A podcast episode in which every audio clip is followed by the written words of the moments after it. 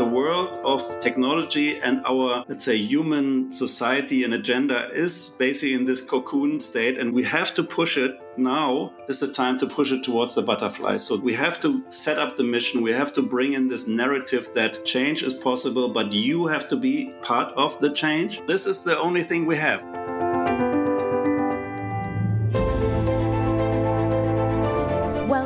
To Let's Talk Change. Human history is a long series of adaptations to disruptive change. The impact of innovation and scalability of today's technologies is powerful. They either deteriorate or improve living conditions on Earth. In this podcast series, we sit down with decision makers, innovators, experts, and visionaries to discuss how technologies, business innovations, policies, and improved communication can drive the change we need to amplify sustainable behavior in business and politics for the benefit of the people and the planet. My name is Doreen, and I have a special guest today who is a futurist. But what does a futurist to do with climate change? And what does climate change has to do with moonshot thinking? And how can every one of us be a Neil Armstrong? This and much more on the new Let's Talk Change podcast with Harald Neidhardt from Future.io.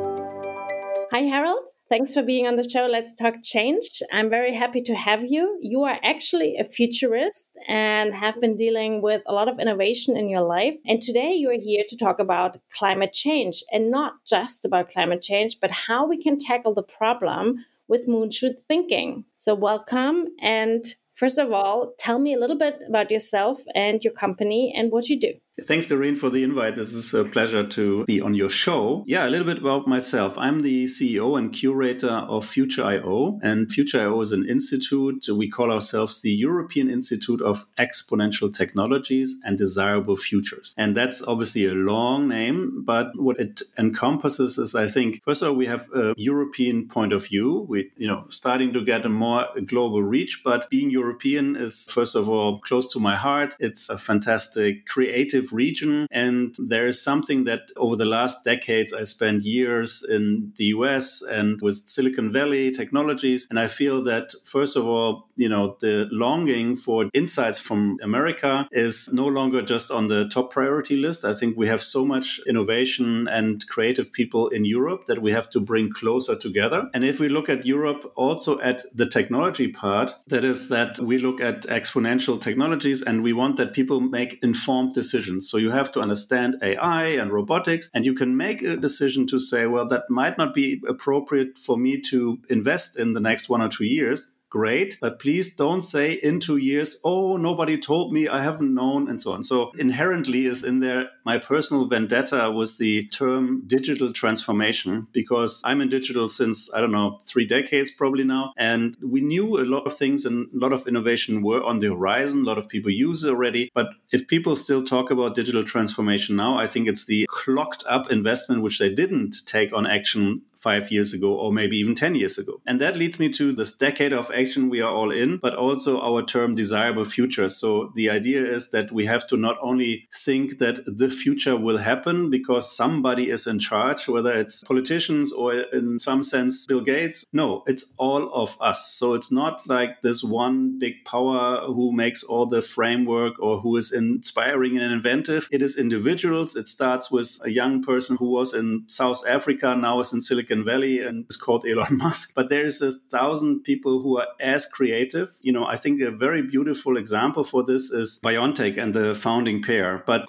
this is a long intro, so I just stop here now and we go with the flow. But I want to go back to this as an example because it's about also understanding story and a narrative that we need, I think, in these times. You choose a day to launch this campaign, which is the Moonshot Day, or that is part of sort of this trigger that initiated this climate activity what has it got to do with the moon and the moon landing? Yeah, I'm fascinated with space and the technology around it. But I also felt that when the moon landing was on uh, actually my mom's birthday in 1969. I saw it on TV. I was pretty small, but still, and you felt something was happening. And in a way, I think I carry this kind of optimism because if you can achieve this, going to the moon and setting the goal to do the hard things, and that's why the JFK moonshot speech, which we celebrate on the 25th of May, as you mentioned, as something where 60 years ago, a politician or inspiring person of his time basically set a goal. And he said, let's go to the moon before the decade is out. And he did not really say,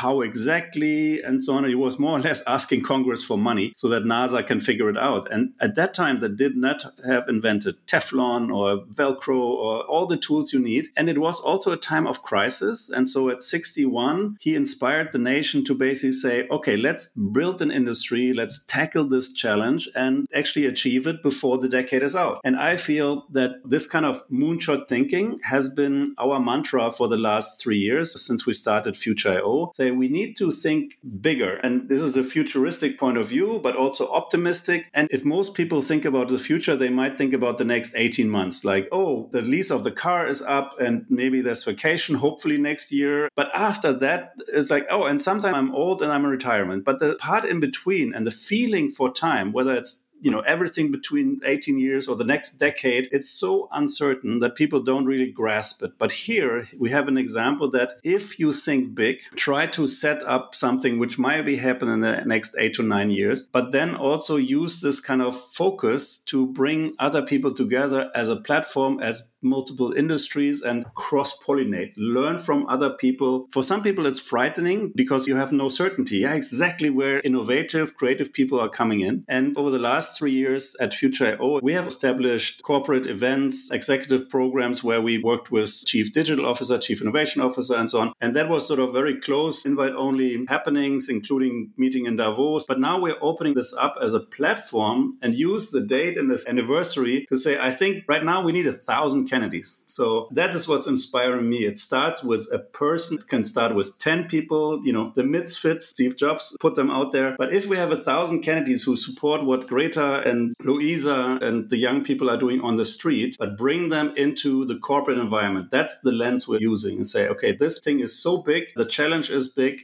the timing is somehow hard to grasp for people, but if we bring it a little bit closer to the environment and your workday, I think we can try to achieve something. Now, the whole time you were talking about the moon, I couldn't stop thinking about Elon Musk and the Mars. Yeah. Now we already think about going to Mars. Oh, he actually has plans to go to Mars and settle people there. But shouldn't we concentrate really on trying to save Earth and instead of thinking about Mars and other planets. Totally. We know that, you know, there's Earth shot, so we don't need a moon shot to go to the moon. What is the interesting part, I think, is sort of, you know, the first time when they went to the moon and circle around the astronauts, one of the first pictures was taken, which is sort of Earthrise, where you see from the foreground of the moon a little bit, but you see Earth and you see this blue marble and you see this, you know, the beauty. And the astronauts describe described this as the overview effect, and you know only around 500 people have seen it from space. And you see that well, this is the only thing we have. This is a small blue planet. Everything we know, everything which was invented from humans, is there except for the couple of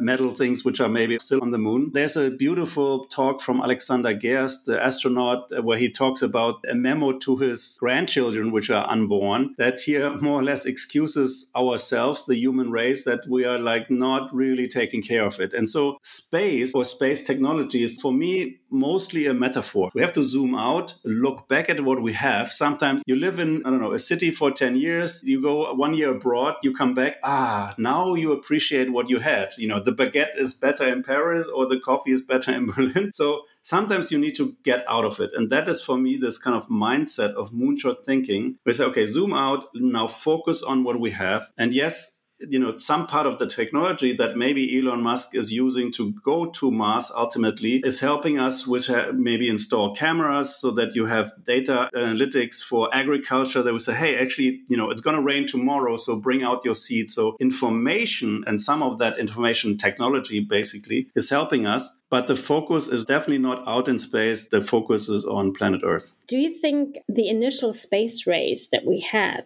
you know since you've been dealing a lot with space and planets. Do you think it was misguided or fate? I think it was needed. It was something like humans want to expand, they want to go faster, you know, and whatever. So you have to explore and then come back. You know, we did this with sailing ships, we as human race, and then we took to the air and then we took to space. So that's sort of, okay, you want to go to the edge and find the boundaries and step over it a little bit. Then you learn, okay, what's the edge? That's sort of a human urge. And space was part of that. Now there was space, then there was a US Russian, you know, politics and war games going on. Basically, there was a sign of their times. Now, the part of the secondary industries, like, as I said, Velcro or Teflon or something like that, that is the interesting part where we look at different industries, mobility or so, where is now change happening? And it might not always be the first step. Like electric cars is could be a great first step because at least it is a step. But finally, green hydrogen in a decade or so, that will be much more ultimately because you have to watch out. Similarly, with maybe e-mobility, that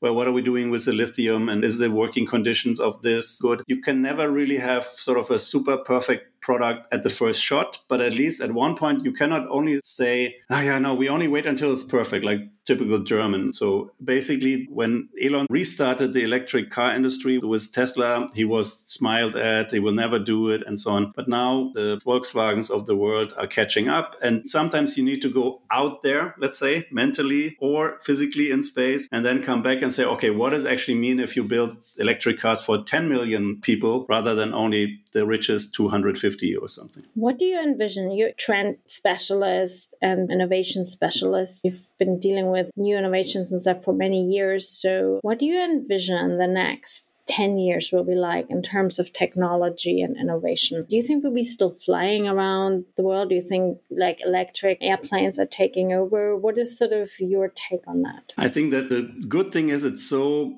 unpredictable that I'm so curious to, you know, to play a role in it and to witness it and to bring in a community who is driving this and learn from each other. So first of all, I think technology as we see, especially now in these COVID times, space plays a massive role in changing our behavior, changing how do we order food or things we buy. And I think some of this lens or extreme situation in COVID and working from home also will, you know, keep a habit. You know, if you do a diet and you only do it for 10 days, that's yo-yo. But if you do it extending over a month, then all of a sudden there's habit change. And then like, oh, okay, I like this now. And then it's easier for you to stay with it. So I think this is what we are in. Rather that we are in this digital transformation, I think we're actually going into metamorphosis. So it's not, as you say, an era of change, is a change of errors. So we're actually into something new. And if you use the butterfly, there's a caterpillar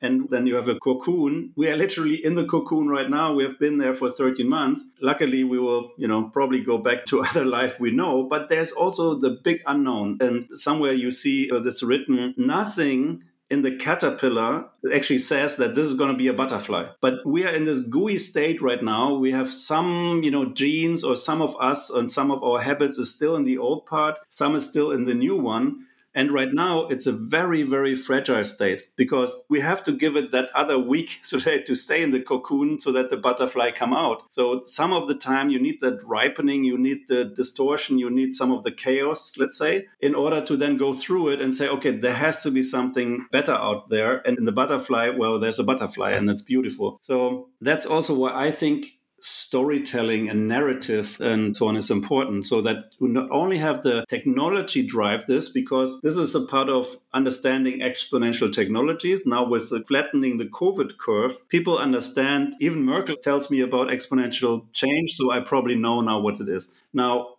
there has been so many different exponential changes coming. The technology part is almost the easiest what we understand. Ah, every two years there's a new phone. It's probably a little bit faster than the other one. Or the extreme is a hard disk and say, oh, you want to buy a hard disk just around the holiday time and it's ah, 69 bucks for one terabyte. But two weeks later, it's two terabytes for the same price. It's always going, going, going. We understand the technology pattern and you feel sometimes like there's this ICE train coming towards you fast, fast, fast. Now, if you take a step back, there's actually more trains coming towards you exponentially biotech, nanotech, AI, robotics. So these are stuff, things which are sort of in the peripheries. And we start talk about AI and artificial intelligence, obviously, and robotics in terms of maybe they take my job away. But some of these technologies now need to have some guidance. We talk about ethics, but also, well, should we just use the tech to go to the moon? No, we need the technology in order to solve the climate crisis and in order to solve the sustainability goals of the UN. And that is what I think is so fascinating that technology and understanding technology is great, but we are no longer just doing it to push forward and make the you know next faster hard disk. We need the technology and the understanding of what's possible with this exponential change for solving these sustainability goals. And maybe this is where, for example, I can mention the BioNTech again, because it's a perfect example of, first of all, you have a great couple who are passionate and do this since years. Now, the ground research for messenger RNA, which is the basis of their vaccination, is 30 years old. And there was a female engineer and she was pushing it. And 30 years ago, nobody believed in it. And so on. Exponential technology is, let's say, from the last 30 years, 28 years more or less, nobody knew about it. and nobody cared and was really tough. But then you find followers or other engineers like the BioNTech founders who say, oh, wow, there was ground research. Now we push it to the limits. And then you get investors and so on. It takes a long time. But it took 30 years to have more or less the ability to have a one year race to get the vaccine, which was unheard of. So it's sort of like popcorn. You put it in your pen and nothing happens for, I don't know, 10 minutes. You always want to throw it away because maybe this is bad. And all of a sudden, one thing pops. And then within the next minute, the whole pan goes off. And this is sort of the moment we're in right now. And what we have to realize, I think, is that technology so far has been untamed. We have gone from 1G to 2G to 4G to 5G, or we went from Google this to Google that, and Apple and so on. Now we have to say, okay, great. We know now what you can do. And that's sort of the, let's say, startups and venture capital. The big thing people want to do is, oh, understand AI. And then you're a startup person. And then you create a company who has five minute faster pizza delivery. And I said, that's nice, but that is 2015. We have to stop this. We have now to apply these geniuses and their talent towards the bigger picture, and that's climate change and the sustainability goals. I'd like to get your perspective on this because, you know, unlike many others we're interviewing for this podcast who come from the side of the politics or who have researchers, scientists, you know, when we talk about technology, especially when it comes to climate change, we do have the solutions, right? We could have had electric cars on the road years ago. We could yeah. have had massive amounts of solar. It's not like solar is new, except what we did is we pushed solar into areas where they use forced labor to produce this because it's yeah. cheap. So margins are higher, so we can build it cheaper and cheaper. So,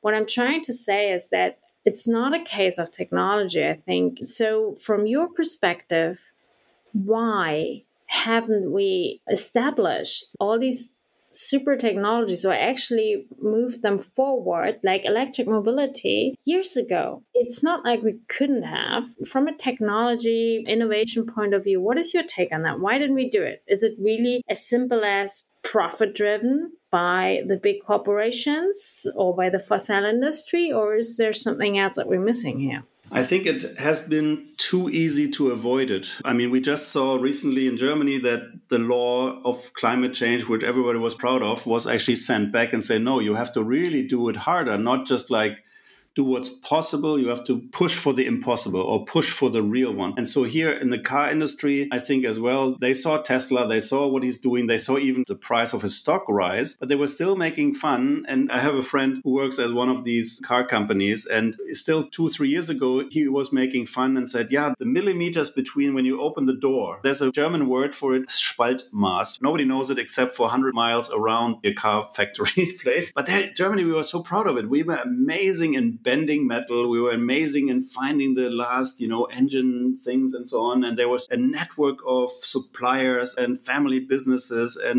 hidden champions. Amazing. Now, the market was going well. And if the only focus was on the money and the stakeholders and the shareholders, then there was no new money, either from venture capitalists and or really research grants to say, okay, why don't you push it into the green zone? Again, this is sort of the popcorn effect right now. 2021 for example, marks the new budget for the European Commission for Horizon Europe. And Professor Mariana Mazzucato of University College in London, she has a book about, you know, the mission economy. So she brings this also the JFK moment and his thinking about public innovation and funding plus private execution. So the bonding of the two mechanisms is seen in a new way. And one of the challenge basically, which is I think supported with 7 billion euros is can we achieve to get 100 climate cities by 2030? And for that 100 cities, 7 billion is earmarked for it. And it's similar to JFK. And that's why I find it so fascinating. They are not funding AI for cities or quantum for cities or something else. They just say, okay, this is a thing. You as a city, we need you to measure and bring this into climate change. And they might actually even fund if one city says, yeah, we need a lot of green color to protect the streets for bicycles because maybe the behavior change in going from cars to bicycle is better than having, you know, self-driving cars. So technology is as a crossroads because I think it's no longer a simple straight line that, of course, we will have self driving cars. I think that is still pretty much up to debate if this is a phenomenon which you need maybe on the autobahn because it's a boring thing or somewhere in cities because that's the only way how to solve with congestions but it will not be one solution for everything i always say something like easy is over. It's complicated. You see from my answers, I cannot make an answer which is only three sentences because the world of technology and our, let's say, human society and agenda is basically in this cocoon state and we have to push it now is the time to push it towards the butterfly. So we have to set up the mission. We have to bring in this narrative that change is possible, but you have to be part of the change. And I look at it also, especially on the, let's say, as a corporate lens, but that is maybe the next chapter here, because I feel that you have a lot of people also from the policy point of view, or the discussion is putting an onerous only on me as a person and say, yeah, you private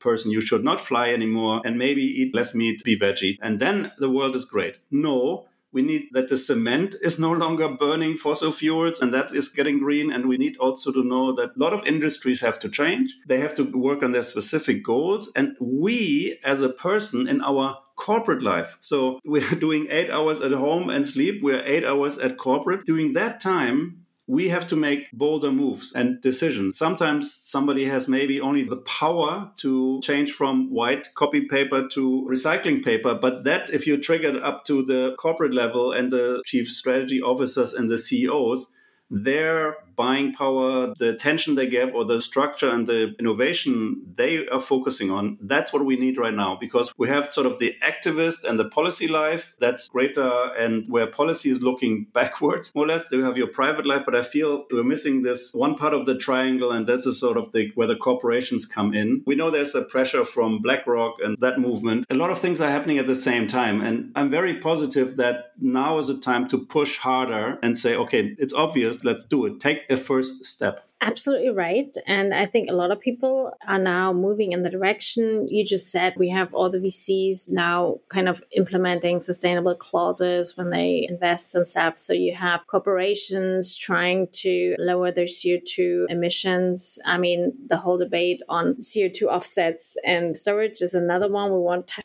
that today. But the main question, or the elephant in the room, yeah, let's call it that one, is the big how. And this is where I feel like society is a bit divided. There's one group says we need policies, yeah, because without policies, without a CO2 price, corporations just continue the way they operate and without certain laws. And that the single person can't really do much because if you live in a rental home, how are you gonna push for it being energy efficient or low carbon? We can probably do that if you own a house, but if you live in cities, you have a rental apartment. Same thing with cars. Yes, many people want an electric car, but there's no charging infrastructure, kind of the egg and hen problem. Then how are they gonna solve the problem? So the big elephant in the room is this how? How do we get there that everything basically plays together. We have certain policies, we have corporations really becoming more sustainable, and then the individual coming in as well. So, what do you think is needed in order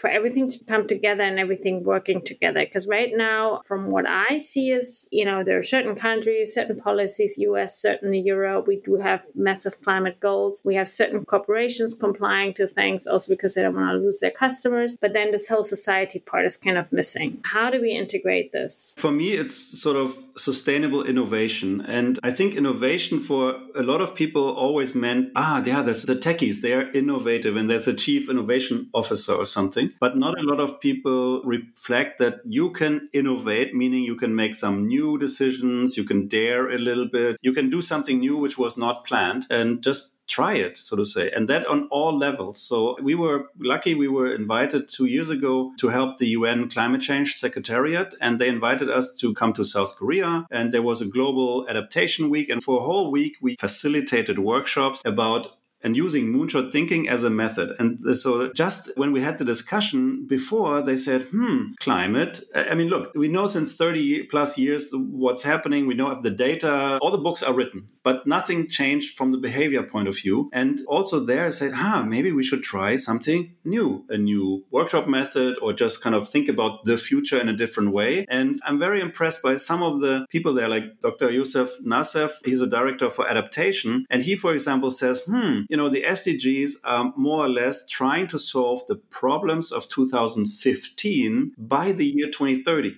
But maybe we should also look at the potential problems of 2030 and either avoid them and or put them into the discussion right now so that there's policy also moving forward or looking forward. Because that is where policy and UN obviously is a global government trust or organization is a better word but basically for me policy is you look at the last 3 years or 5 if there's a pattern and then you set a rule that that is then probably happening in the next 3 or 4 years. And the whole process is too long and it's just looking backwards. And I think we need to say, hey, what we learned in the car industry in the last, I don't know, 10 years, let's apply it for how people move in a city and then have 10 other industries maybe have a better framework and say, okay, now I can innovate, but here's what we have to look at. And maybe an example could be this GDPR, European privacy law. And all of a sudden, you know, only in Europe it was started, but now if you want to make business, which the world wants to do business with Europe, you have to apply these rules. And that's why I also think that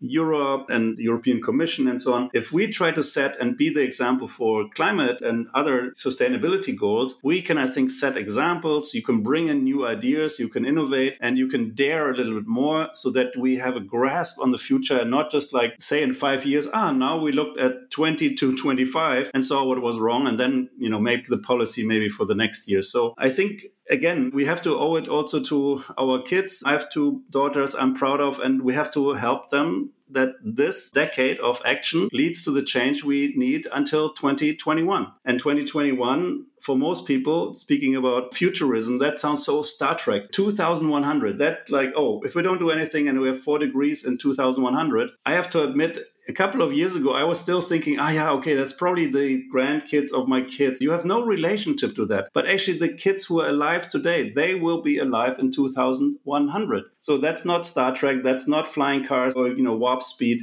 This is our kids, and this is the generation now. It will be very direct, and that also for me was sort of the epiphany and say, okay, it's me also. We have to change, and I can try to bring in, and with the faculty and the network of Future I always say, all right, let's bring in cross pollination experts for different industries and then just like see if we can use innovation to solve and work in this momentum and then see if we can bring in some solutions which then have more profound impact. Let's quickly go back to the moonshoot day. How can I moonshoot? How can I get onto this moonshoot thinking as a normal person? Yeah, well, I think that's what we try to do. So, how can we use this abstract way and say, can you make a first step, almost like the first step on the moon from Armstrong? On the platform before this decade is out, we will allow you to kind of, you know, be involved, learn people, learn about the backgrounds, because that's our background that we want to bring learning and the knowledge about climate change change and innovation and what startups are doing and so on. So you can learn about that, but also you can give your own pledge that you say, hey, before this decade is out, I will do this and this. And you will see how I think it's beautiful done. And the whole idea for us is to say, okay, one first step from you will inspire 10 others. And maybe similarly to the story, which was when JFK visited Houston, the Mission Control Center, once during this moon endeavor, he was talking to a person in cleaning. And he asked him, hmm, and what are you doing here? And the answer was, Mr. President, I bring a man to the moon. So I help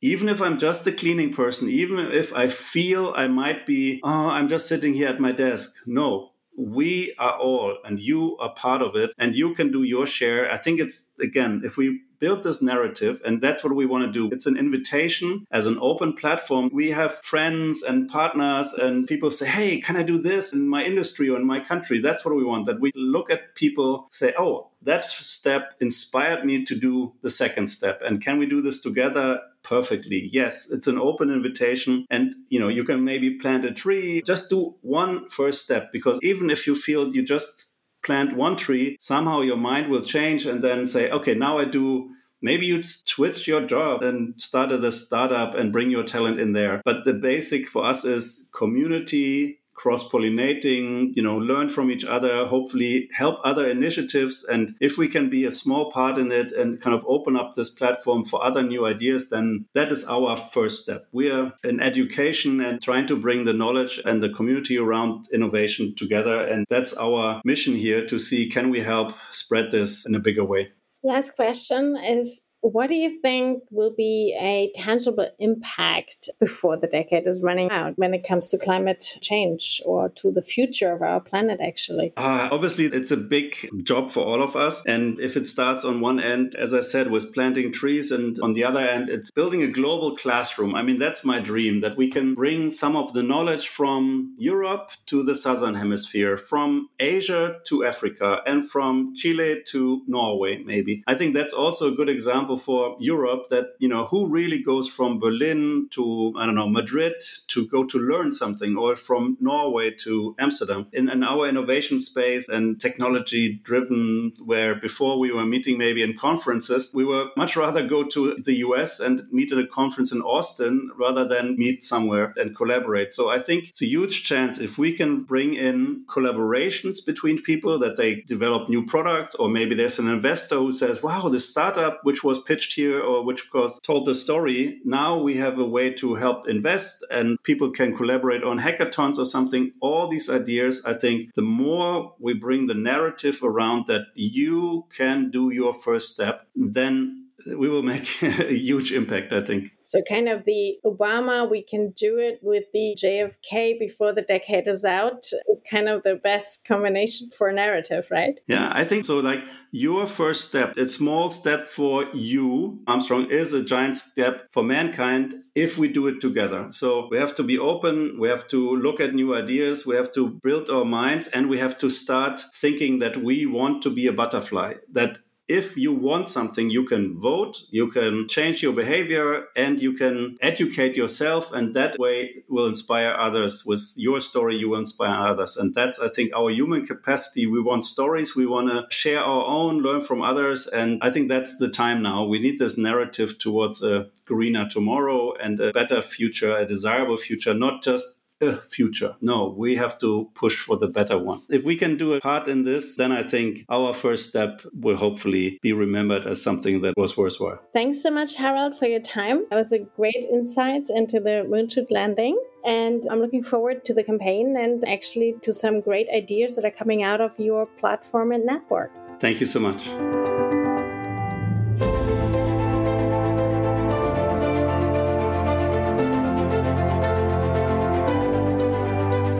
Thanks again for tuning in. We hope you'll join us next time on Let's Talk Change. We are proud to be powered by DWR Eco, an international cleantech consultancy for business strategies, communications, and public affairs.